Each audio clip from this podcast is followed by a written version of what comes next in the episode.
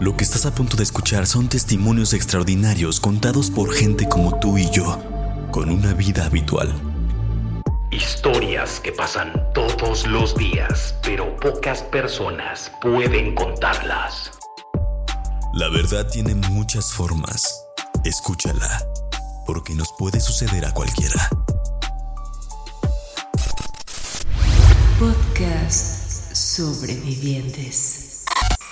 Damas y caballeros, bienvenidos una vez más a este bonito podcast Sobrevivientes. Yo soy Chucho del Catrín y como cada día que se sube este podcast, estoy encantadísimo de verlos y más porque, no manches, venimos de un momento en donde la gente empezó a recibir ya muy bien este podcast, ya empezó a escuchar las historias, ya empezó a involucrarse en las historias. Estoy muy agradecido con ustedes, pero bueno, luego hablamos de ustedes y yo, ¿va? Porque el momento es para Esli. Bienvenida, Esli, muchas gracias por Hola, estar Chicho, acá. muchas gracias. Eh, ella, para los que no saben, nosotros, ten- bueno, yo trabajo junto con más personas en Feliz Producciones. Digamos que yo soy el productor y a su vez tenemos más operadores, cámaras y editores. Y ella es la mamá de nuestro becario más joven. Él es eh, eh, Joaquín, que justamente ahorita está aquí atrás y probablemente vaya a estar más, atrás más veces porque ya lo vamos a estar involucrando más. Pero justamente eh, me platicaron ayer en la noche que tienes bastantes historias que contar. Sí, Y yo estaba como de Joaquín, ¿por qué te esperaste hasta ahorita? Pero, a ver, cuéntanos primero un poquito sobre ti, qué haces, a qué te dedicas, cuántos años tienes, todo eso. Un resumen ejecutivo de, de- de tu vida. Ok, este, pues mi nombre es Esli Muñoz. Ajá. Soy actualmente ama de casa. Tengo un consultorio de masajes en casa. Órale. Doy terapias, este, auriculoterapia, shiatsu y terapias alternativas. Wow. Y estudié turismo. Ok. Entonces también trabajé en el ADO, en agencias de viajes, en hoteles. Pero ahorita por el momento estoy dedicada a la casa. Muy bien. O sea, ahorita estás fuera del ámbito mágico, pero no tanto. Pero no los masajes. tanto, Ajá, exactamente por los masajes, porque es una herramienta que también a mí me ayuda mucho porque tengo una enfermedad, soy epiléptica. Ok, ok. Entonces, buscando yo misma terapias para mí, para que algo que me funcionara, porque tomo Ajá. muchísimos medicamentos. Entonces, algo que me ayudara, pues encontré terapias alternativas como el masaje, que, que a lo mejor uno dice, hay un masaje, te relaja ya. No, te ayuda en muchísimas cosas, es De muy hecho, benéfico. Sí, ¿eh? Justamente. Entonces, pues me metí de lleno y ahora tengo un consultorio en casa. Así que cuando gustes. Ay, pues sí ocupamos, porque luego hay unas cosas que de veras, más yendo al gimnasio últimamente, como que sí, cargo de más y... Pero un- una disculpa, hubo un pequeño corte aquí porque eh, eh, a mí me faltaba una cosa. Pero listo, ya estamos bien. Ok, entonces, esto, esto, digamos que esta cuestión energética también te ha ayudado no solamente a- para tu persona, sino también como para entablar como un proceso con otras personas. Así en es, porque eh, pues ya es que ya lo canalizo como, como aparte de las terapias físicas que le doy a mis pacientes, también vale mucho la energía. Entonces, también, aparte que salen descansados y, ay, me gustó mucho y demás, me hablan a la semana, oye, es que me está yendo mejor, Claro. ya no me duele tal cosa. Sí, sí, sí. Tenía una paciente que no podía mover el dedo, literal, así fue, con el dedo engarrotado. Y me dijo, no sé qué tengo, ya fui al doctor, la sobé, este, uso mucho energías, trabajo a veces con ángeles, porque es- no conozco mucho, la verdad, de ángeles, pero es como que lo que más me ha acompañado también y con lo que yo me siento segura. Claro. Entonces es lo que manejo con ella y ahorita está como si nada, como si nada le hubiera Órale, qué chido. Oye, eh, a, a mí cuando, cuando yo estaba, mis papás de repente también son como, por todo lo que nos pasó, y si ustedes ya vieron el episodio de la semana pasada, este, mis papás como que de repente también son medios asiduos a, to- a- a esas cosas. Y yo actualmente ya también, pero cuando yo estaba más chico me empezaron a llevar a terapia de imanes. y, y me acuerdo que era de también había algo de cuarzo con agua, no me acuerdo, algo así. Pero pero sí, justamente era era muy chistoso como una, una cadena de problemas se presenta con un mínimo cambio en tu cuerpo y que es como de tienes que rascarle hasta encontrar la raíz del problema y una vez resuelto ese pequeñito problema o tal vez muy grande, todo, Todo, cambia, sí. todo cambia, como que se, se- no sé, yo me imagino como este, este momento cuando las, las redes de pelotas, ¿no? Que, que le pasas, le pasas una, una, una navaja y como que solita se va aflojando, ¡fum! como que se suelta. Así lo veo yo. Sí, como que te liberas. Ajá, justo, Eh. justo, como que se- te liberas eh, cañonamente, pero bueno. Ok, muy bien. Ya sabemos quién eres, Leslie. Ya sabemos más o menos en qué andas, cómo, cómo está el rollo. Y a ver, ahora cuéntanos lo que nos tienes que contar. Pues mira, te voy a hacer un poquito de historia. Eh, cuando yo era chiquita, yo vivía con mi mamá y con mi abuelita. En la casa de mi abuelita. Es una casa muy grande. Y como a los 6, 7 años, yo escuchaba voces. Pero no voces como te estoy escuchando a ti, como murmullos. Ok. Y, es, y veía sombras y tenía mucho miedo. Entonces, platicando con mi abuelita, yo le decía, es que me da miedo subir, es que me da miedo esto. Y de- hasta la fecha me pasa, estoy, por ejemplo, en la cocina y empiezo a decir, ¿qué? ¿Qué pasó? Porque pienso que me están hablando y todo. Claro. Nadie, ¿qué? Pues nadie te está hablando. Yo, ah, perdón. Pero oigo que me hablan.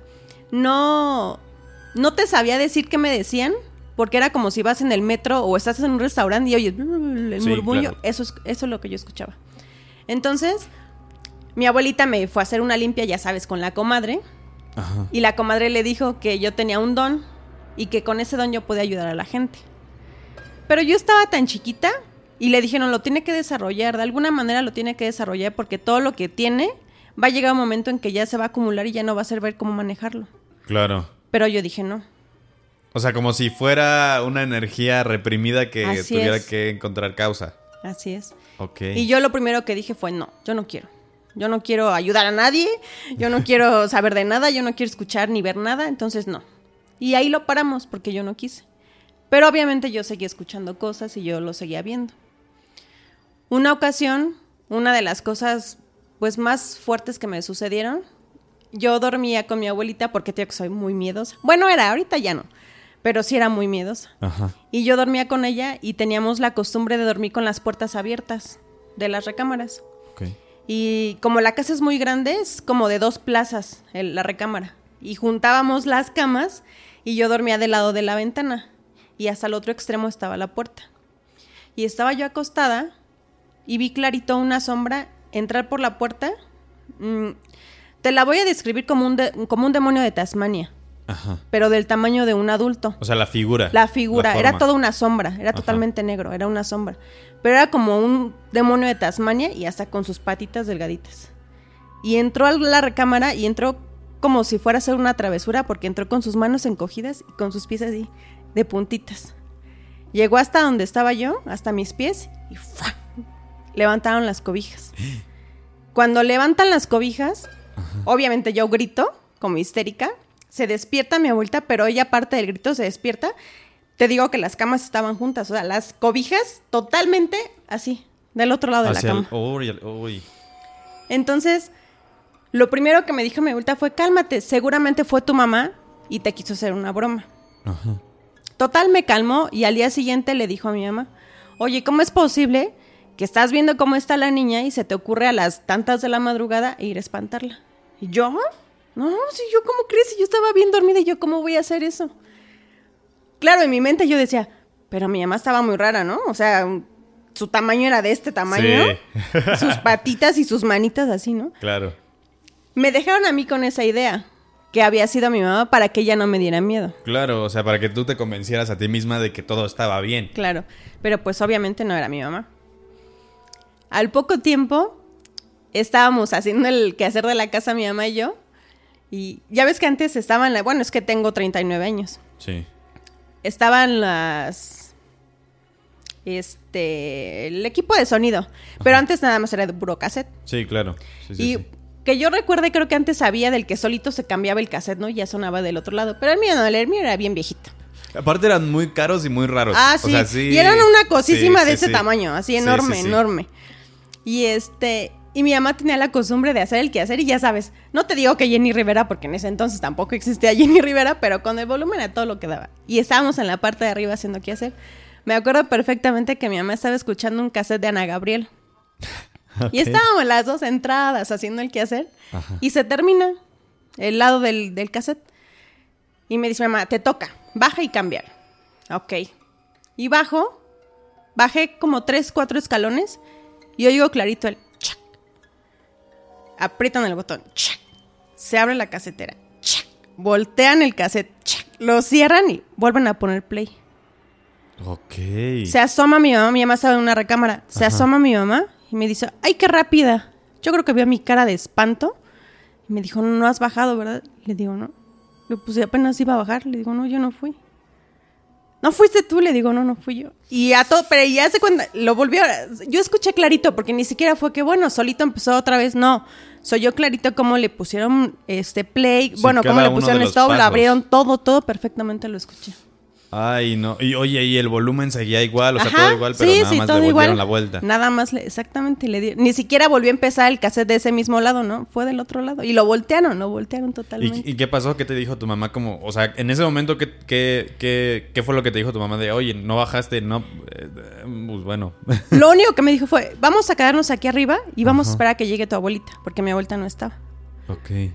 Nos quedamos ahí, llegó mi abuelita, le contamos y solamente dije a mi abuelita, es que ya ves. Me dijo, de alguna manera tienes que sacar lo que traes, porque las cosas que nos pasaban, no solamente me pasaba a mí, o sea, sí, la mayoría de las veces estaba yo acompañada o de mi abuelita o de mi mamá, pero nos pasaban a las dos o a las tres. Pero solamente cuando estaba yo. O sea, estando ellas solas, cuando yo me iba a la escuela y todo, Todo no pasaba bien. nada, no pasaba absolutamente nada. ¿Y a ti estando sola en la escuela o en algún otro momento te pasó algo? Sola cuando estaba yo chica, no. Solamente escuchando las, las voces y las sombras. En casa de mi mamá también vi muchísimas sombras. Ya, yo le achacaba en ese entonces que era mi abuelito. Mi abuelita era militar. Ok. Y era, yo no lo conocí, murió cuando mi mamá estaba chiquita. Yo no lo conocí, pero obviamente hay miles de fotos de mi abuelito. Y mi abuelito, yo creo que medía como, como unos 70, unos 80, no era tan bajito, pero tampoco estaba tan alto. Ok. Y medio robusto. Y yo siempre veía una sombra en la casa y yo decía que, no- que era un hombre. Y estando yo o abajo en, la, en el comedor haciendo la tarea o, al- o algo, yo veía pasar esa sombra, pero al momento que pasaba, se quedaba a mi lado. Y se quedaba parado. Ay. Obviamente llegaba el momento en que yo me paralizaba. Yo, yo pensé que gritaba, pero yo no gritaba. A mí no me salía para nada la voz. Y según yo gritaba, mamá, abuelita o algo. Y pues nunca pasaba nada. Entonces, ya más grande, eso fue lo que me pasó como más fuerte de chiquita. Ajá.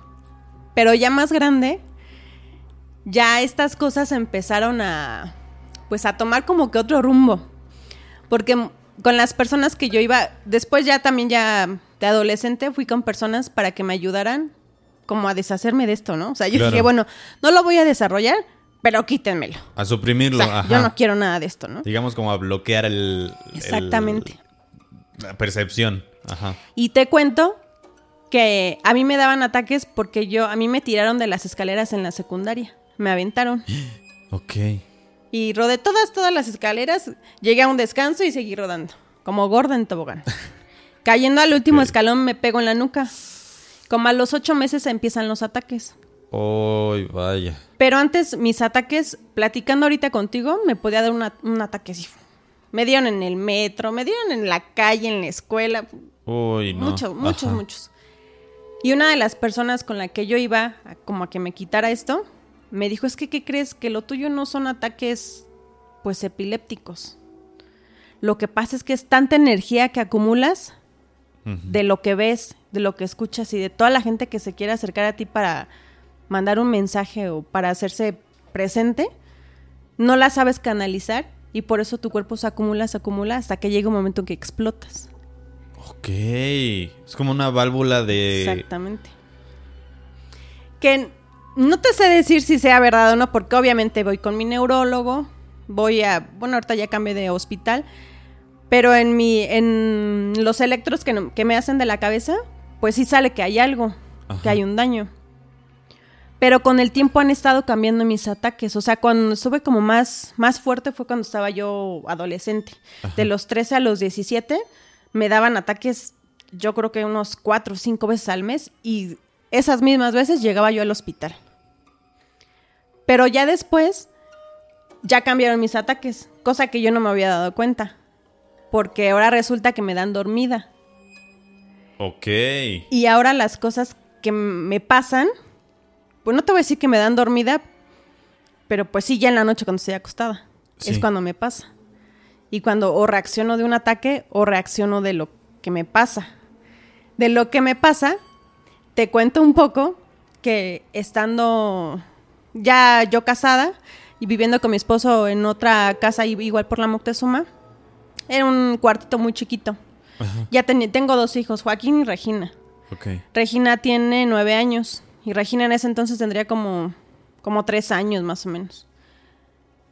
Y como el cuarto era tan chiquito, todos dormíamos en un mismo cuarto. Teníamos una litera abajo matrimonial y la de arriba. Arriba se dormía Joaquín y abajo los tres. Este, Jorge, mi esposo, Regina y yo. Y me acuerdo que estábamos acostados. Y en una de tantas que yo había visto a una amiga, que yo digo que ella sí tiene superpoderes porque hace unas limpias que yo digo, wow.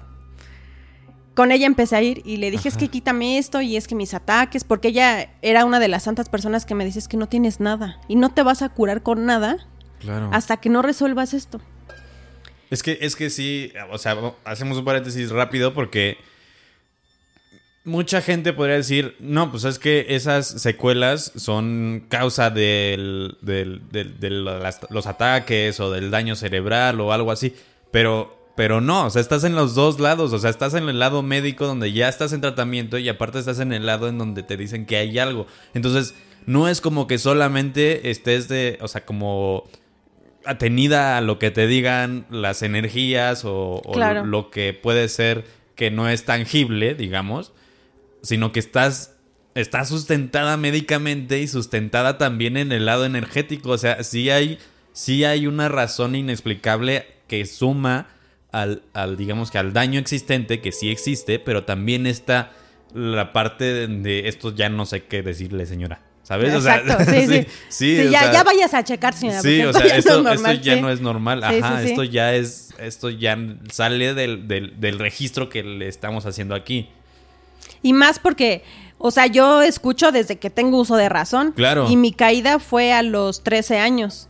Sí, sí, o sea, sí. yo no, no me caí, empecé con los ataques y empecé a escuchar y a ver, no, o sea, lo mío fue desde antes. Claro. Pero te digo que se ha ido como transformando. Entonces, esa vez me dijo mi amiga, este, te voy a llevar con una señora y ya ves de las señoras que dicen que te curan y que te hacen una operación. Claro. Claro, Claro, energéticamente sí, sí, sí. hablando, ¿no? Sí, con. ¿Cómo se llama? Reiki, ¿no? Y esto. Ajá, ok. Entonces me dijo, tú no te preocupes, tú llega a tu casa, tú duérmete, solamente ponme, me acuerdo que me pidió un hilo, una aguja y no recuerdo si unas tijeras. Y ponlas cerca de tu cama. Y ya. Con eso, y tú te duermes como si nada. Ok.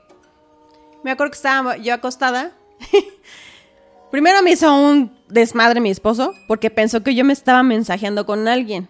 Ok. O sea, que dice que estaba yo acostada y que dice que él se despertó porque estaba muy inquieto. A mí no me gusta dormir en la orilla, entonces la cama estaba pegada, entonces estaba mi esposo, mi bebé y luego estaba yo en la orilla.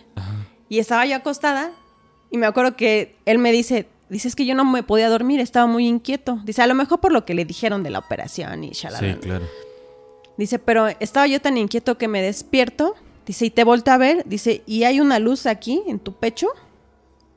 Como si trajeras el celular encendido. Ajá. Que tengo que lo primero que pensó fue, ¿está con quién se está mensajeando, Sí, no? claro. Estas horas de la Y madrugada. está Y, aparte, obviamente, escondiéndose, ¿no? Sí, sí, sí. Entonces, me despertó y creo que sí, eso fue lo que me dijo. ¿Con quién estás hablando yo? ¿Hablando? Pues, con nadie, pues estaba yo dormida. Me quita la cobija y pues no, yo no tenía aquí nada. Sí, claro. Y me dice, es que acabo de ver una luz. Ah, pero aquí dice inmensa, como si tuvieras aquí un teléfono. Dice, bueno, traspasaba las cobijas que yo lo veía. Ay. Entonces dijimos, no, pues ha de ser la operación que me vinieron a hacer, ¿no? Sí, sí, sí. Total, obviamente él se estaba muriendo de miedo. Yo no, porque pues yo estaba dormida. Sí, no, O sea, yo no vi nada, ni la luz, ni yo no vi nada, ¿no? Sí. Yo estaba como sin nada. Pero como a la semana, fue, yo creo que fue ya igual de lo más, este, consciente y fuerte que me pasó ya más grande. Ajá. Porque estando en esa casa, me acuerdo perfectamente que igual me fui a dormir. Y cuando. Te voy a hablar de lo- cuando yo me acuerdo. De lo que me acuerdo. Estaba yo dormida. Y cuando reaccionó, creo que estaba yo en el comedor. No me acuerdo si estaba Joaquín, pero Jorge sí estaba. Y Jorge estaba con una cara de pálido, amarillo, verde, morado, de todos colores. Ajá. Y le digo, ¿y qué hacemos aquí? ¿Por qué no estamos acostados? Me dice, ¿no te acuerdas? Yo, no, no me acuerdo. ¿De qué? Dice, es que estabas acostada y te diste un... Te diste un- te para, bueno, te sentaste en la cama, pero de volada. Te diste el sentón y empezaste a hablar. Dice, pero no era tu voz. Le digo, ¿cómo que no era mi voz? Dice, no era tu voz. Dice, y yo te decía, ¿qué pasó, mi amor? Dime que no sé qué. Dice, y no me hacías caso.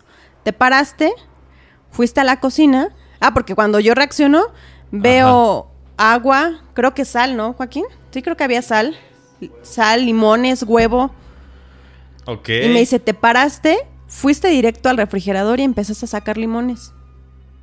Y unos los aventabas en la esquina de la, de la casa, en las esquinas. Y este, agarraste un vaso de agua, dice, como si le estuvieras rezando al vaso de agua. Se lo agarrabas y lo frotabas con tus manos. Ajá. Y este, dice, pero no era tu voz. Y hasta le dije, Ok. ay, yo todo eso me dijo, ¿cómo crees que yo me voy a parar y voy a sacar huevos, limón, agua? Sí, estabas sí. acostada, dice, estabas dormida.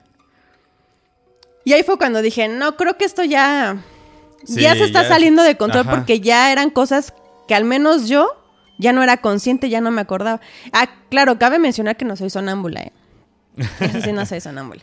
Ok. Y este... Oye, pero eh, esto, ¿alguna vez supiste por qué podría hacer eso? O sea, ¿por qué específicamente estas cosas? Pues mira, con las personas que yo iban a que me limpiaran y demás, una de las primeras, cuando estaba yo chica, me dijeron que yo tenía el don de poder curar a la gente Ajá. y que alguien iba a bajar, como a hacer su trabajo, por este medio, ¿no? Como por este lo que cuerpo. le pasaba a Pachita. Ándale, que por cierto la acabo de ver en un documental. Ajá. Oye, está muy bueno. sí, ¿eh? sí, sí, está muy bueno, está, Está muy muy bueno. bueno, por Sí, cierto. vean ese documental, muchachos. Pero sí, justo, o sea, justo que alguien es como, yo no curo, cura esa persona que llega en mí. Sí, o sea, a lo mejor ahorita eh, yo no te puedo hacer nada. A lo Sí, mejor sí, me sí. tengo que concentrar o algo me tiene que pasar y puedo ayudarte en algo. Sí, pero pues a lo mejor te- pues, yo no te hago nada, ¿no? No, y aparte, o sea, tengo entendido que, que, que no es como de que tengas o te- no tengas nada, sino más bien como que es esa entidad reconoce como de, ok, eh, la energía que necesito es de esto. Es con ella. O con ella, ajá, exactamente. Y eh, lo que sea que tengas que como sanar es a partir de esa persona. Órale, ok, ok, pero, o sea, entonces est- estos ingredientes eran para curar algo. Yo digo que era para curar mi casa. Que mira que en esa casa, híjole, pasaron muchas cosas, no tanto extrañas, sino de energía. Ay, Joaquín era bien chillón. lloraba mucho, mucho, lloraba mucho. Y este, mi esposo y yo siempre peleábamos, eh, nos quisimos separar como 30 veces en esa casa. Sí, sí, sí. En esa casa, Regina, te digo que tendría como tres años. Y me acuerdo que un día estaba ella en el cuarto y nosotros estábamos en el comedor. Ajá. Y entra Joaquín, te digo que el cuartito era una cosita así. Entra Joaquín al cuarto y le dice Regina a Joaquín, ay, ¿por qué entraste? Ya lo espantaste. Le dice Joaquín, ¿qué? Dice, sí, lo espantaste a mi amigo. Dice, ya se metió al closet porque dice que te tiene miedo. Entonces ella hablaba que había un niño Ajá. que platicaba con ella, pero que cuando veía a Joaquín el niño se espantaba y se metía al closet. Claro. Oye, y bueno, probablemente estos, es que estos, estas partes, me imagino que el edificio era viejo, la casa era vieja. Sí. Sí, porque ay, da la casualidad que justamente estos edificios hay energías muy residuales que en la vida han sido limpiadas y pues llega una persona nueva y de repente te encuentras con cosas con las que no te quieres encontrar porque están ahí, que son energías residuales que se mantuvieron ahí. Y hasta no precisamente de gente que haya fallecido, Sí, ¿eh? claro. O sea, el mismos inquilinos que vivieron antes y que tenían problemas, que se peleaban y shalala, pues toda esa energía se acumula y se queda ahí adentro, no precisamente que alguien haya fallecido. Sí, claro, exactamente. Sí, sí, sí, sí. Es lo que platicábamos justamente en el episodio de, de Luis, en donde hay algo, o sea, esas energías tienen que parar en algún punto, algún lugar o algún lado o en alguna cosa, entonces no necesariamente quiere decir que haya sucedido un hecho traumático, sino que son energías que... Sí, se pues, quedan, se acumulan ahí. Exacto, la energía no se puede disolver en algún momento, o sea, tiene que transformarse y convertirse en algo. Ok. Entonces, te digo que eh, lo bueno que en esa casa no duramos mucho, yo creo que duramos como un año o dos años, algo así. Bueno, no mucho, uno o dos años, ¿no? y este... Pero yo ya iba seguido con mi- a la casa de mi mamá a que mi otra amiga, pues me ayudara. Sí, sí, sí. Porque ya, ya empezaba a ser como más evidente. Y, o sea, te estoy contando que esto no lo sabe más que eh, como cuatro o cinco personas de mi familia. Ah, Por cierto, hoy se van a enterar, gracias. Pero también eso apenas lo estaba descubriendo mi esposo. Ok. Y aparte, ay, lo voy a quemar, pero es bien collón. Es que solemos ser más... Más... Sí, sí, Sí, o es sea... demasiado collón. Sí, sí, sí. Sí, o sea, yo, yo, yo hace poquito ya me había deshecho de todas las cosas como perceptivas que tengo. Y últimamente como que he agarrado otra vez y es que ya me por acordé si las no. dudas, por Sí. si no, por Sí, si sí, también. Sí. más vale, más vale. Sí, sí, sí, sí. Y ahí fue cuando yo dije, no, es que ya algo tengo que hacer porque ya se está saliendo de control, porque pues antes estaba yo chiquita y dependía de mi mamá o de mi abuelita. Pero ya ahorita ya tener a tu familia y tener a tus hijos, yo dije, es que en qué momento me va a pasar algo y estoy con ellos. Exacto. Y yo no soy consciente, o sea, yo no te sé decir qué hablo, qué digo. Lo- ellos me lo cuentan, ¿no? Cuando yo pues reacciono, ellos son los que me lo cuentan. Pero digo, ¿y mis hijos? O sea, van a vivir con esto pobres, ¿no? O sea, porque de por sí ya viven con mis ataques. Sí, sí, sí. Que ya no me dan ahora tan seguido porque te digo que ya, ya como que me avisan, ¿no? Empiezo a tener mucho sueño, que es lo que le llaman el aura. Entonces empiezo a tener mucho, mucho sueño. Y es cuando les digo, pues me voy a dormir porque me siento mal. Y, y me da un ataque, dormida. Ok. Entonces- y es más, digamos que entre comillas, es más seguro que te dé dormida que despierta. Sí, mucho más segura porque te contaba que antes a mí me dio en el metro infinidad de veces. Claro. En el metro me quisieron robar En medio de un ataque. en medio de un ataque. Ay, no. Iba yo con una compañera de la prepa. Ajá. Este. De hecho, creo que hasta era Pino Suárez, fíjate. No, ya- yo, no, yo dije, no en cualquier lado, ¿no? En Pino Suárez, donde se claro. junta toda la gente, ¿no? Ay, no. Y este, íbamos, re- bueno, ya íbamos para la casa y yo le dije a mi amiga, es que no me siento bien. Y me dijo, no te preocupes, yo te acompaño. Y me acompañó y en el metro me dio un ataque. Y dice que en lo que ella fue a avisar para que vinieran a ayudarme, que un señor ya me venía cargando y que le dijo a mi amiga, oye, ¿qué? O sea, se veía que no era una persona del metro, ¿no? Sí, sí, sí. ¿A dónde te la llevas? No es que es mi sobrina. Y ya me la va a llevar. No, no, no es tu sobrina, no es cierto. Entonces ella les tuvo que decir a los policías que no era cierto, que la única persona que yo conocía era, Era mi amiga. ella. Aparte veníamos con uniforme. Claro. Y no, no, no es cierto. Dice, él, él no es tu tío, él no es nada de ella. Y él me quería robar en un no, pleno de un ataque. Bueno, gente del cura Hidalgo, dice mi mamá. Entonces sí era mucho más peligroso porque Sí, o cruzando sí. la calle me podía dar. Creo que O me te dio pegabas también. con algo, O te pegabas o- con algo. claro, sí, sí, Entonces, pues ahora ya, ya me cuidan y me cuido, ¿no? O sea, ya digo, me voy a dormir y pues ya voy y me acuesto en un lugar seguro o estoy en el sillón o en la cama y pues ya si me da, ellos me agarran, pero ya no me pego en la cabeza, ya- Claro. ya, no son golpes también tan fuertes como los que te das con ese azotón. Sí, sí, sí, sí, sí. Sí, no, ah, qué bueno. Oye, y hay... Esta es una pregunta, digamos que muy neófita en este asunto, pero cuando estás en estos ataques, ¿tú realmente, o sea, te desconectas completamente Sí. o, o- o sientes algo o, o- ves algo o algo así? Cuando me empieza, me empieza, bueno, antes, porque ahora sí no me duermo y no te sé decir hasta que reacciono. Y reacciono y reacciono súbitamente, o sea, me, me quiero parar o me quiero sentar Ajá. y luego, luego les pido agua. Ok. Que también es algo que una de, mi- de, la- de mis amigas que te digo que me curaban, Ajá. Me decían, es que pides agua por algo. Estás pidiendo agua por algo. De- o sea, no, no reaccionas de un ataque y lo primero que dices es quiero agua.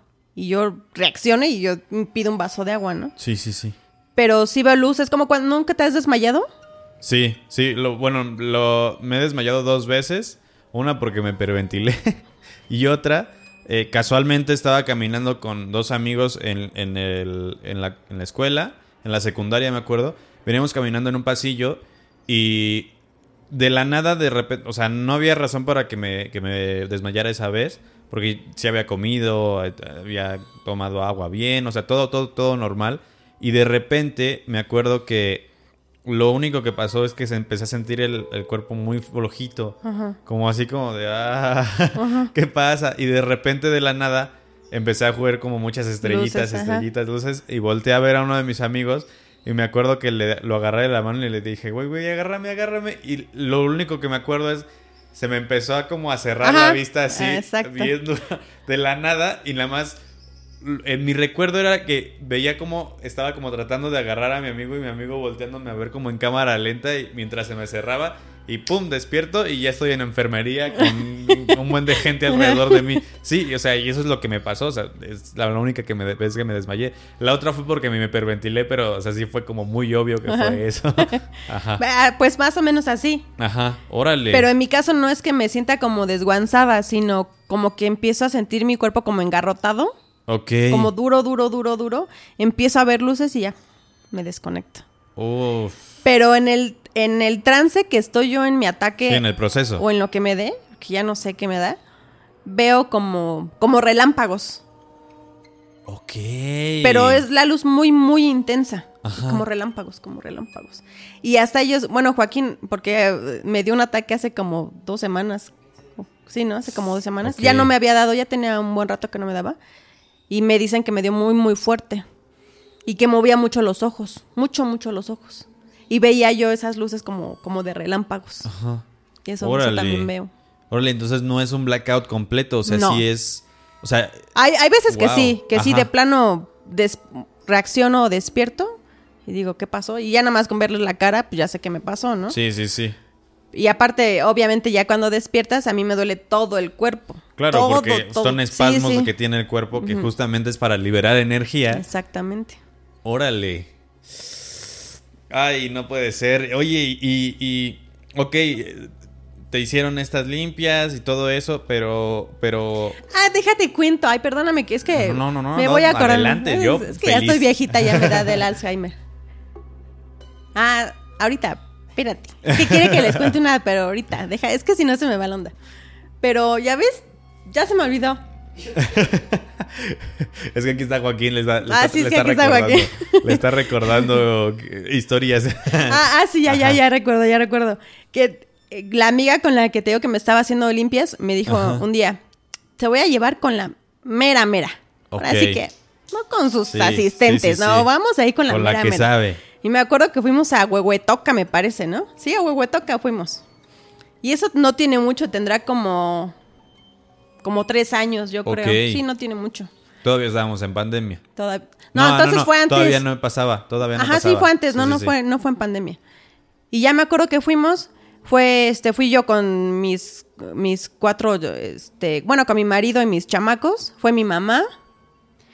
Mi amiga ese día no pudo ir, pero me dijo, tú llegas con la señora y ella sabe que vienes y no sé qué. Bueno, llegamos, un montón de gente, pero un montón de gente que había. Y dijimos, bueno, pues a ver a qué nos toca pasar. Pero desde que yo llegué, Ajá. yo me empecé a sentir rara. Ay, no. Ay, como ahorita. Pero bueno, este, yo me empecé a sentir rara.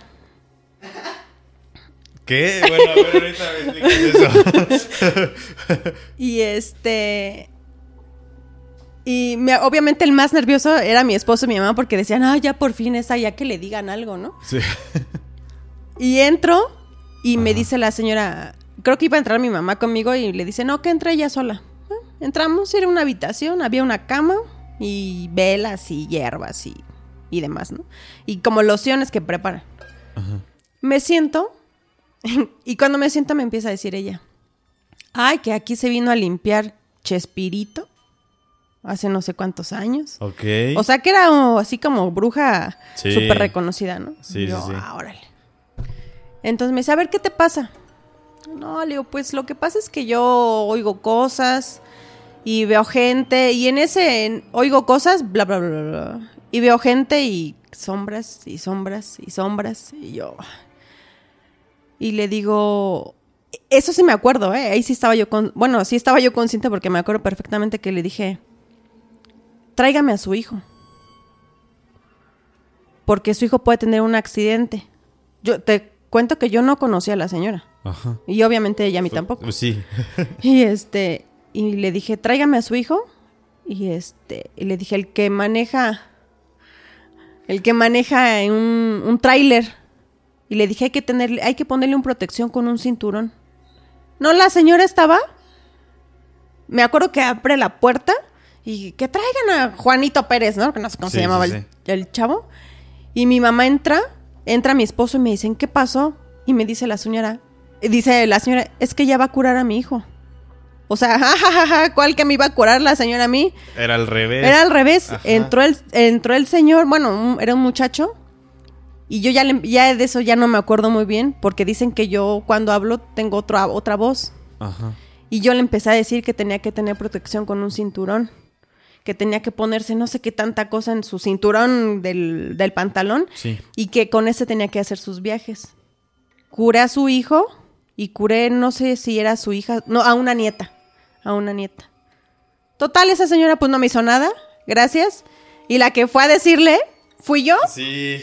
O sea, la- el estafado resultó estafado. Exactamente. Exactamente, ¿no? Entonces cuando salimos de ahí, dice mi mamá, ¿sabes qué? Ya. Sí, claro. O sea, ya son muchas personas que te han visto. O sea, diferentes personas que te han visto. Que te dicen lo mismo. Es que ya acéptalo. O sea, ya. Claro. ¿no? Sí, ya ya estuvo otra, bueno, ¿no? O sea, ya. Era nuestra última opción y aquí se acabó. Ahora Ajá. sí que venimos con la mera mera y pues resultó que no, que hasta tú la limpiaste, entonces tú tienes que hacer algo. Y le dije, pues mira, yo no me voy a meter con nadie, o sea, yo no voy a, a, a que alguien me ayude o me explique, le dije yo no. Ajá. Pues si en algún momento llega a pasar algo que yo ayude a alguien o lo que sea, pues bienvenido sea, ok, ya no voy a decir yo no, yo no, yo no, ok. Sí, sí, sí. Le dije, pero no quiero meterme que ven a estudiar esto y que orasle por aquí o que con estas hierbas. Dije, no, yo no. Lo que tenga que pasar, que pase. Sí, dije, o sea, ya, ok, ya estoy dispuesta a que el- lo que tenga que pasar, pues va a ser así y punto, ¿no? Y te cuento que te digo que de mi familia muy pocas personas lo saben. Y lo saben y lo, pues ya lo confirmaron. Ajá. Porque cuando mi abuelita fallece, perdón que me regreses que se me va la Sí, onda. no, no, no, no. Pero cuando mi abuelita fallece, este, pues yo ya dormía en el cuarto sola. Con un chingo de miedo. Pero Claro. sola, ¿no? Sí, sí, sí. Entonces, dice mi mamá que ella viene de su cuarto porque empezó a escuchar voces. Y que entró y que yo lo único que le dije fue, dame un papel y una pluma. Y que empecé a escribir, escribir, escribir, escribir. escribir. ¿Cuántos años tenías en esto? Tendría yo como unos 14, 15 años, yo creo. Ok. Y empecé a escribir, escribir, escribir. Y este, cuando yo reacciono, mi mamá estaba en un mar de llanto, ¿no? Pero llore y llore mi mamá. Y me abrazaba y, es, y me decía, es que mi mamá, mi mamá, yo, ¿tu mamá qué, no? Dice, es que vino mi mamá. ¿Hablaste como mi mamá? Y me dice, mira. Y me enseñan las cartas. Es una carta que viene dirigida. Mi mamá tiene seis hermanos. Bueno, tenía seis, ya falleció una de ellas. Pero tenía seis hermanos. A cada uno de mis tíos tenía un mensaje para ellos. Y con la letra de mi De abuelita, que ya ves que antes las viejitas escribían manuscrito. Sí, justo. Y De hecho, aparte súper bonito, ¿no? manuscrito. Y este. Y con la letra de mi abuelita. Ajá. Y me dijo, me entregas esto para mis hermanos. Yo lo primero que le dije fue, no se los des. Claro. No, no se los des. Te van a decir que estás loca. Bueno, que estoy loca. Y que yo me invento las cosas y que yo le quiero decir algo. Le dije, no, no se lo des. Y me dijo, se los tengo que dar. Se los tengo que dar porque había cosas. Yo a una de mis tías le digo, hay por ciertos saludos, yo le digo Chela. Ajá. Y en esa hoja decía Celia. Yo no sabía que mi, a mi tía Chela, Le mi abuelita le decía Celia, ¿no? Sí, sí, sí. O sea, detalles que dice mi mamá, ¿tú cómo sabías esto? O sea, no, no, no puede ser. Entonces, cuando me pasó lo de mi abuelita, como Ajá. que yo agarré valor y dije, "Ah, pues mi abuelita me cuida, ¿no? Sí. O sea, ya tengo a alguien del otro lado que ya está. que me cuide, ¿no? Ajá. Y estando igual en casa de mi mamá, bueno, de mi abuelita, porque ahí sigue viviendo mi mamá, este, me acuerdo perfectamente que, ¿te acuerdas que antes estaban los garrafones de vidrio? Sí, claro. Y eh, mi mamá lo tenía cerca del, del comedor por donde está un apagador. Y ya nos íbamos a subir a dormir. Y me dice mi mamá, este, no, pues, vete subiendo, ya apago la luz. Y apaga la luz. Y se oye así. Y dice mi mamá, ¿oíste? Y le digo, sí, se oí. Pero yo, como si nada, le dije, ¿sabes qué? Es mi abuelita. Se oyó en el garrafón. Le dije, es mi abuelita. Mi abuelita antes usaba muchos anillos. Claro. Y le dije, abuelita, ¿eres tú? Toca tres veces. Ok, Y yo- sí. Sí, sí, es mi abuelita. Ya nos subimos, ¿no? Entonces fue cuando dije, bueno, pues no pasa nada, ¿no? Sí, sí, sí. O sea, ya le dije que si era ella, me contestó. Dije, pues como que todo va, Bien. todo va a estar más tranquilo, Sí. todo va a estar bien. Y ahora sí te voy a contar la historia de, de Globo, porque esa sí se me va a olvidar. Esa, como te contaba, he vivido, he vivido en Cancún, en Torreón, en Oaxaca y aquí, ¿no? Ajá. y estábamos viviendo en Oaxaca. Eran por es- bueno, de hecho era ya para Día de Muertos. La mamá de mi esposo murió hace como 20 años. Ok. Y cuando llegamos allá, me dice mi esposo, es que vámonos a comer al, al panteón. Dice, aquí se acostumbra Ah, que, claro. ya sabes, Sí, ¿no? sí, Con sí, los muertitos. Y yo, no, ¿cómo crees? Te cuento que en ese entonces, Regina, mi hija, tendría como, como un año, año y medio. Y este, y le dije, no, es que Regina está muy chiquita. Claro, yo, ¿no? Sí. No, Regina está muy chiquita, ¿no? A mí esas cosas no me gustan. No, que sí, vamos. Dije, bueno, ok, pues es que es mi suegra, ¿no? Ok, vamos. Llegamos y me dice, no te va a dar miedo porque hay mucha gente. Claro. Entonces no creas que vas a llegar y Sí, que el no, y panteón está solo. Ajá, dice, Sí, la parte lo época. adornan muy bonito, Sí, que no sé qué, no, o sea, no da miedo. Sí, Ok. Yo soy, yo soy fan de ir en esa... Antes no. Pero Ahora sí. En esas épocas... O sea, antes de esa época no voy al panteón nunca, pero es que siempre que voy al panteón, no, no, no, el panteón y yo no somos amigos. Entonces, cuando es Día de Muertos, sí suelo ir a, a diferentes pueblos a ver las tradiciones que, que hacen en los panteones, porque justamente se siente una vibra muy cálida. Sí, en ese sí, momento. realmente no te da miedo porque está muy bonito, Sí, ¿no? sí, y ves sí. a las familias convivir y comer claro. y todo. Pues oh sorpresa, aquí no. Ok. No sé por qué, ese año en Oaxaca, No les dieron ganas. no les dieron ganas de ir. ok. Y me acuerdo que para entrar al panteón estaban los puestecitos, eso sí, había un montón de puestos. Y Regina pidió un globo. Ay, va con su globo. Se lo amarramos a la niña. Ahí vamos con el globo y la niña y, bueno, Joaquín y mi esposo. Llegamos al panteón y yo sorpresa nadie. Y hasta yo le dije, ¿ya ves? No que mucha gente, no que no sé qué. Y me dijo, ah, es que a lo mejor vienen mañana. No, me re- no recuerdo si fuimos el primero o el dos, pero me dijo, a lo mejor vienen mañana. Le pues vamos a regresar mañana. No, pues ya estamos aquí, vamos, le llevamos unas flores a su mamá y todo. Le dije, bueno, ok. Para encontrar la tumba, fue Sí. un rollo. Fue un rollo. Obviamente yo nunca había ido a ese panteón. Entonces, pues yo ni para decirle por aquí o por acá, ¿no? Total, hasta las 500 encontramos y había como a lo mucho unas cinco familias, yo creo, en el panteón. Había muy poquitas. Sí. Llegamos con su mamá, le rezamos, dejamos las flores y nos regresamos. Y llegamos a la casa y era una casa de dos pisos, donde subes las escaleras y luego luego te topas con la puerta de una recámara, que era la de nosotros, y la siguiente era la de Joaquín. Entonces, me acuerdo que estábamos acostados, teníamos nuestra cama y la cuna de Regina. Me acuerdo que estábamos acostados y te digo que a mí no me gusta, o sea, me gusta dormir del lado donde yo pueda correr rápido por cualquier cosa, ¿no? Sí. Entonces estaba yo como más pegada a la puerta y así en la parte de la puerta de abajo, digamos por los pies, Ajá. se asoma el globo. ¿Qué? Y dije, ay, no, fíjate que ahí no sentí miedo. Y le dije a Jorge, le digo, oye, le digo, mira ese globo. Ay, me dice, ahorita lo bajo. Le digo, oye, pero sí me espantó. Aparte creo era de un oso panda o no sé qué, ¿no? Le digo, no manches, le digo, sí me espantó. Le digo, bájalo. Total, lo baja. En la mañana despertamos y el globo arriba de la cuna de Regina. Y le dije, mira, no amarraste el globo. Y me dice, la verdad no me acuerdo si lo amarré.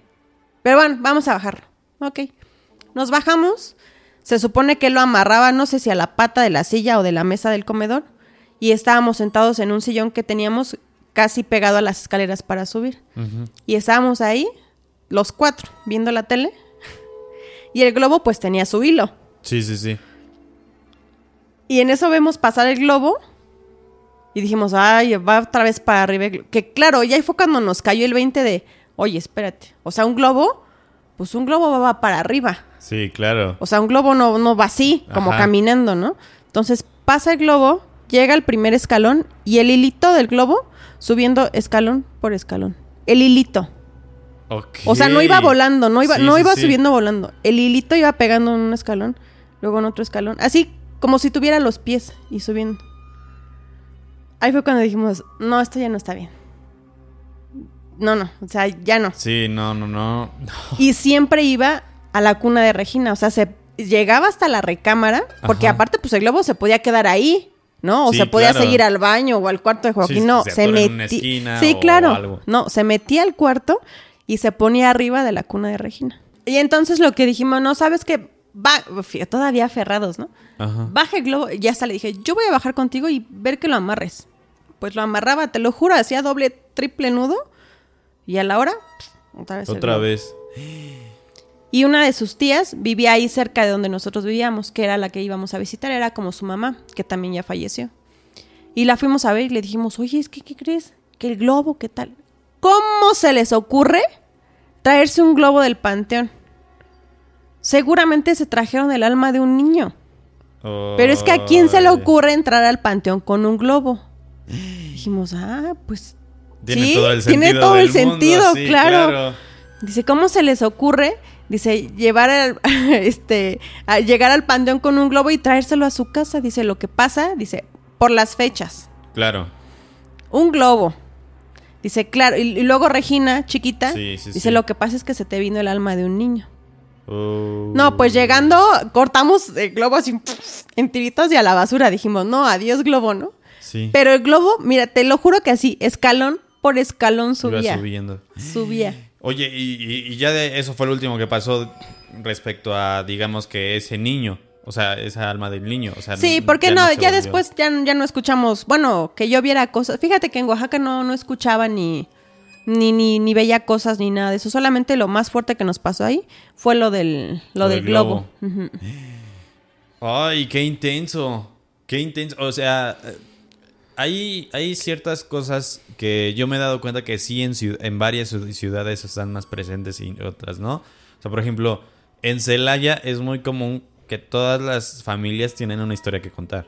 Todas, pero es porque, digamos, en la revolución estuvieron las, las- los combates de Celaya, hubo mucha violencia, hubo mucha muerte mu- desde el Sí, muy inicio- trágico. Sí, claro, y hasta la fecha sigue Celaya ha sido una ciudad muy violenta, muy muy peligrosa y que justamente pues esas energías se quedan residualmente en algunas zonas.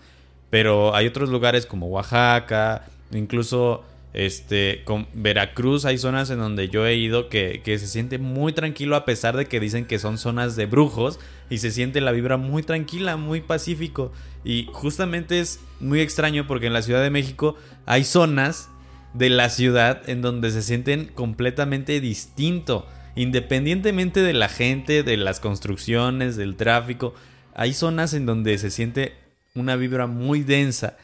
Te hablo, por ejemplo, que actualmente yo vivo en la Narvarte y aquí la vibra es muy, muy pesada a, a con- a diferencia de donde vivía hace un año, que fue en, en Plateros.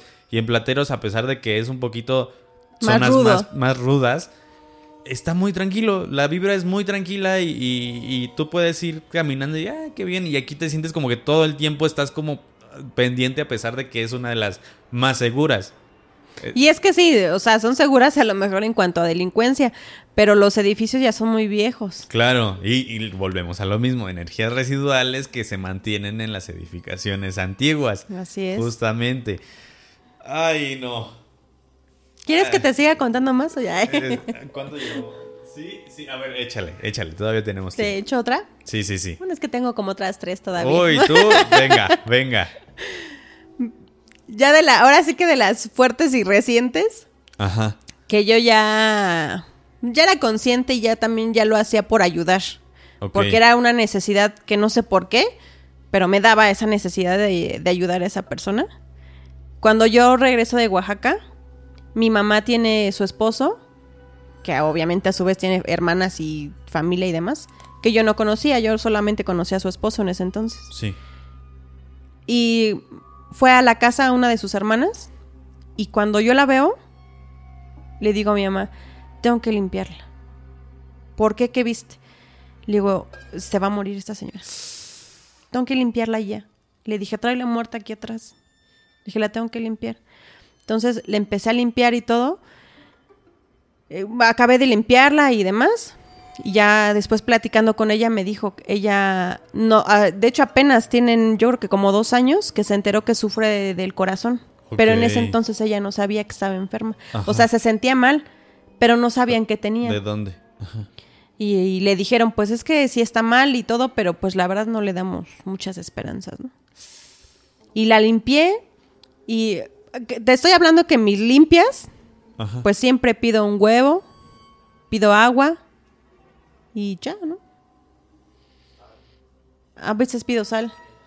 Ah, velas también. Pero esa vez la limpié solamente con un huevo y con agua y le dije, vas a ver que te vas a sentir mejor. Y se sintió por mucho tiempo mu- muy bien, muy bien. Y ya estaban, este, o sea, los doctores súper pesimistas y ya estaban casi, Casi, diciendo, mejor ya casi vayan despidiéndose, ¿no? Cada Ajá. quien. Igual me pasa con otra de mis tías por parte de mi mamá, que ella, te cuento que como nos fuimos a vivir a varios lugares, pues yo tenía un rato que yo no la veía. Y cuando la veo, la veo exactamente como vi a la hermana del esposo de mi mamá. Ajá. Con. Pero no era la muerte atrás, era como una sombra negra atrás. Y a mi tía la traían colgada, agarrada de los pies. Así atrás de ella se veía clarito que ella estaba de cabeza y la traían agarrada de los pies. Ok. Y le dije a mi mamá, es que le tengo que hacer algo a mi tía. Le dije, porque la veo mal. Y ya le dije, la veo así, así, así. No, pues ok. Le, mi tía tiene un negocio y le dije que hay que limpiarla en el negocio, me parece algo así. Y dice mi mamá que vuelva, se escucha otra vez esa voz que no es mi voz y que le empiezo a decir que sobre todo problemas económicos, ¿no? Que problemas de dinero, que del negocio y que debe de sacar de su sillón azul el dinero, Ok. que no lo debe de tener ahí. Y mi tía, ¿en qué momento sabe esta que yo guardo mi dinero? Por cierto, ya no lo guardas ahí, tía, porque si no, porque Ok. si no te la van a volar. Pero que guardaba mi tía todo su dinero en ese sillón azul. Ok. Entonces, te digo, como yo ya me fui como siendo más consciente de lo que pasaba, Ajá. ahora sí, si yo ya veía a alguien y la veía mal, Sí, era como de. yo le decía, Debo. déjame ayudarte. Tengo que. Sí, ¿no? Sí, Tengo sí, que hacer algo. Porque ni siquiera yo estoy en paz, ¿no? O sea, yo tampoco vivo en Sí, paz. te quedas como con, con el nervio de que si le pasa algo y no hice nada. Ajá, y- pude haber hecho algo. Sí, sí, dijo, no, no, no, yo no quiero cargar con nadie, gracias. Sí, sí, Dije, no, no. Justamente esta- ayer en el, en stream de ayer estaba platicando, lejos de todo lo paranormal y de todo esto de energías, justamente estábamos platicando de algo que eh, mi novia es... eh, La mayoría de las personas en los, en los temblores se ponen muy nerviosas. Y a mí, a diferencia de la mayoría de las personas, me da una sensación como, como contraria al nervio malo, como nervio como, como emoción. Como que me empiezo como a llenar de energía, pero, pero no... No te alteras, No me altero y, y por contrario como que soy muy consciente. Y entonces, y eso le pasa también a Alan, un amigo que, que también es eh, producción, de, produ- de- de producción.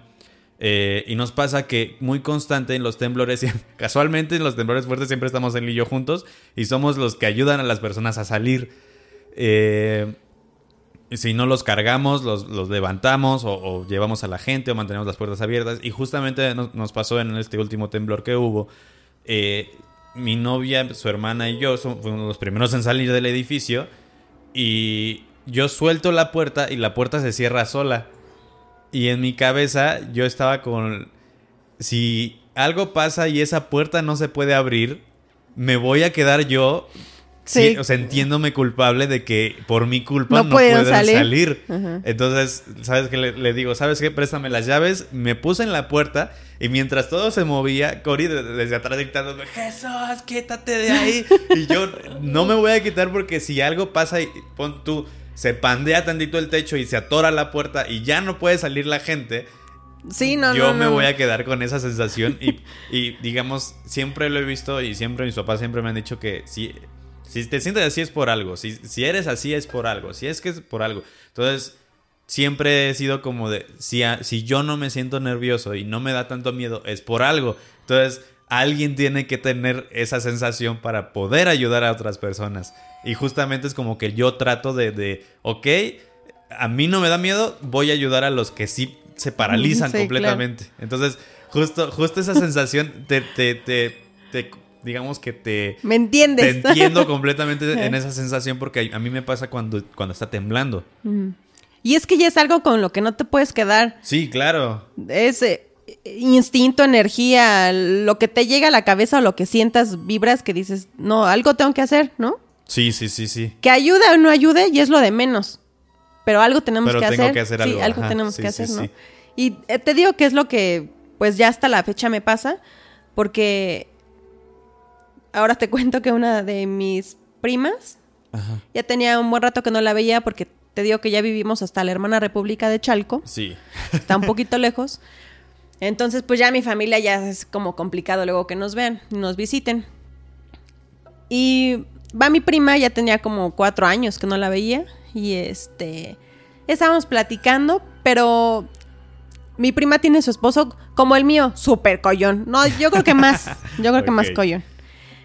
Y recuerdo perfectamente que llegan en el carro y desde que llegan es, es casi casi como cuando te pasa el amor a primera vista que lo ves. Ahora sí que la te vi, me viste, algo pasó, ¿no? Nos quedamos viendo su esposo y yo. eh, hice como y ahora ya vivimos juntos. Ah, y este pasa y todo y cuando entra me dice, "Ay, es que me sentí raro." Dice, "Con- "Contigo no sé, me sentí raro." Luego, "Ah, quién sabe." Entramos, estábamos en la sala, estábamos platicando, escuchando música. Y no sé por qué, porque ellos no sabían nada de esto. No sé por qué de la nada. Mi esposo le em- empieza a decirle, es que ya diles, cuéntales. Porque no tenía mucho que me había pasado, ahorita te cuento eso. Ajá. Y cuéntales y cuéntales. Y yo, no, no, no me gusta contar y estoy aquí, fíjate, ya, qué incoherente soy de veras. este, y le digo, no, no les digas, no, sí, diles. Le digo, pues diles tú, yo no. Y les empieza a decir, no, pues es que ella ve cosas y que... Y, y limpia a la gente, pero se transforma, dice, habla con otra voz y no es ella. Y yo le he visto muchas veces, muchas noches que me ha hecho lo mismo y me habla de cosas que yo digo, casi, casi, ¿cómo te enteraste, no?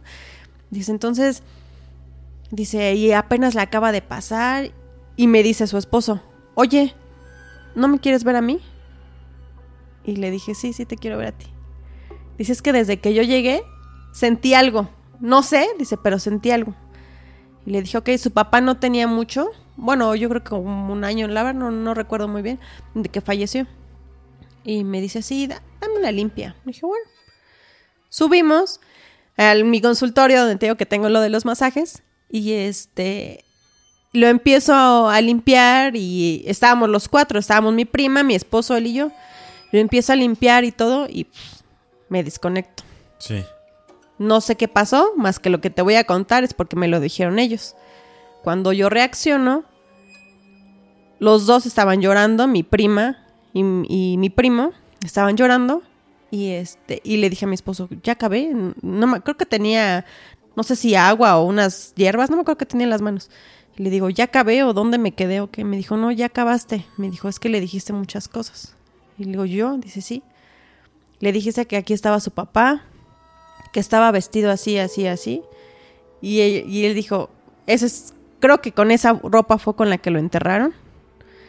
Este, les, le hablé de un, de un algo que tenía que acabar, que, le- que él estaba armando, su papá estaba armando con, Con con, él. con él Ajá. y que no lo habían terminado y que el papá quería que lo terminara.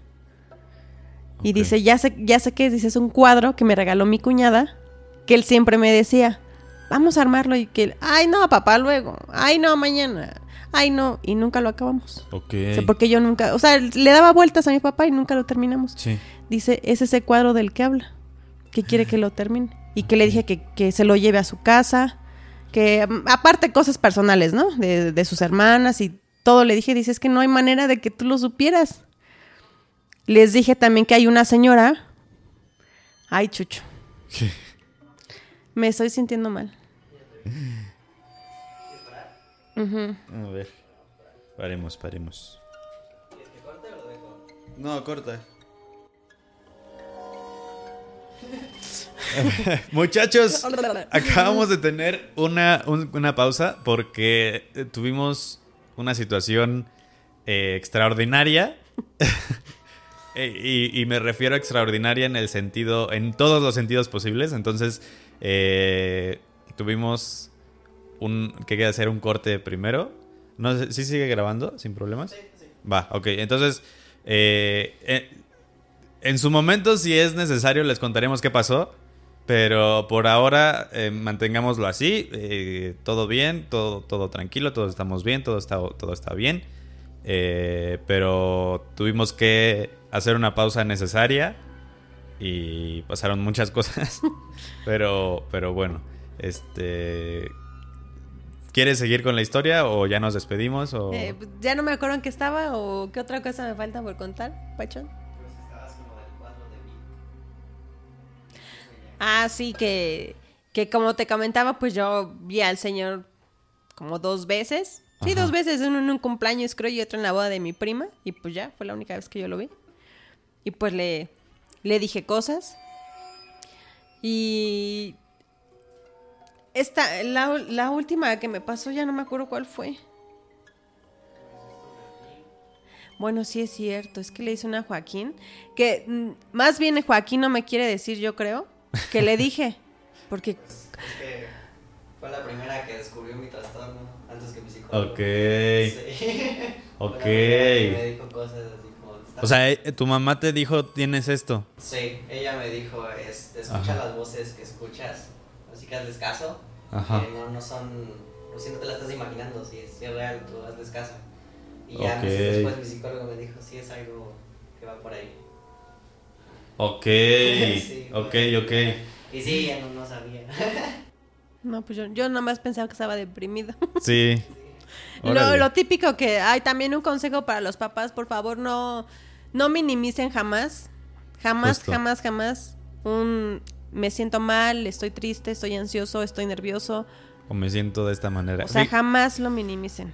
Yo he platicado mucho eh, y de hecho justamente ahorita también pasó algo al respecto que, que a mí cuando yo estaba pequeño eh, la escuela nunca me- se me dio bien y, y yo era muy bueno para otras cosas. Voy a hablar a esta porque esa ya se murió.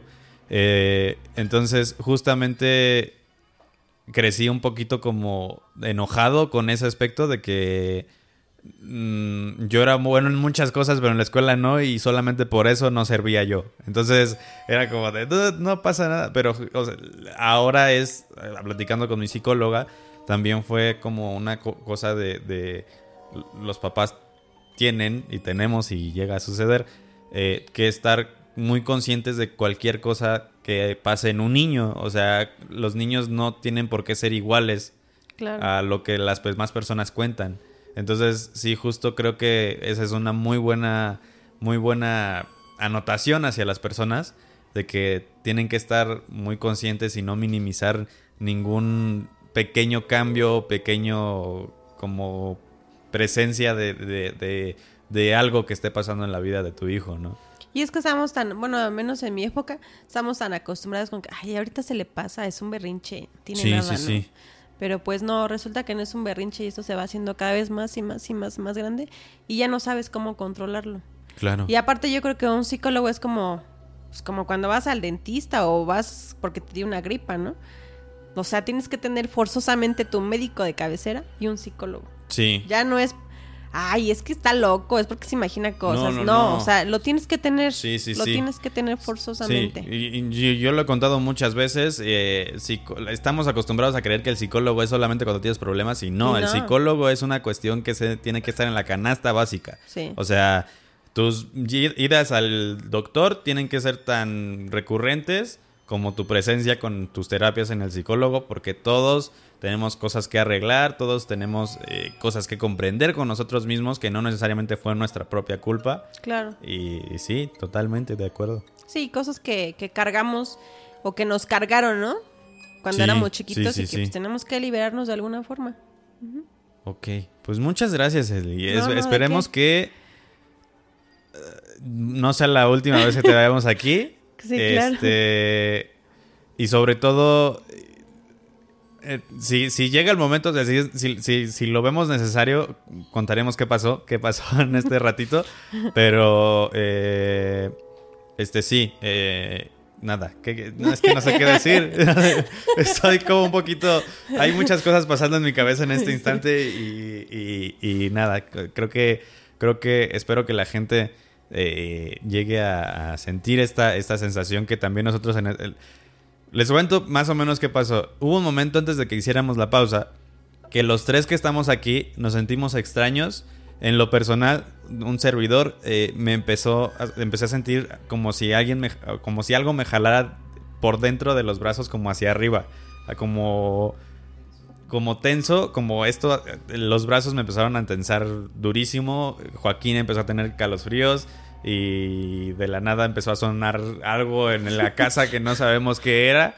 Y pues bueno, Esley tuvo un episodio también. eh, y, y, literalmente, incluso hasta Joaquín me preguntó si había alguien más en la casa porque se escuchaba que estaban moviendo cosas. Y pues mi casa no es muy grande como para que suene tanto algo. Entonces eh, pasaron varias cosas. Esperemos que ojalá se haya grabado. eh, y pues bueno, nada. Algo que quieras decir. Oye, contaste lo de los masajes. eh, cuéntale a la gente o, o da tu, tu contacto por donde te pueden contactar para que, para que pues vayan contigo.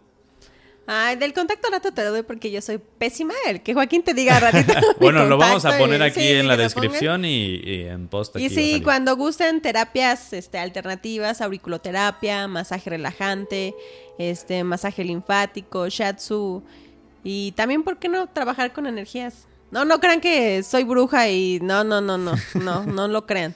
Pero con energía también cura, Ok. cura mucho. Sí, sí, claro. Sí, Me sí, sí. ayuda. Sí, totalmente. Lo necesitamos como siempre. Pues bueno, muchas gracias y esperemos verte próximamente o en otro episodio otra vez y Sí, que para nos cuentes contar más, más cosas. historias. Sí, sí, sí. A ver si te vas acordando y ahí las apuntas. Sí, sí, claro que sí. Muchas Muchachos, gracias. no, gracias a ti por venir. Gracias. Eh, gracias a Joaquín también por, por, por ser el vínculo. Muchachos, muchísimas gracias por habernos acompañado en otro episodio más de podcast sobre vivientes. Yo soy Chucho el Catrín y recuerden, ser raro es chido. Cuídense.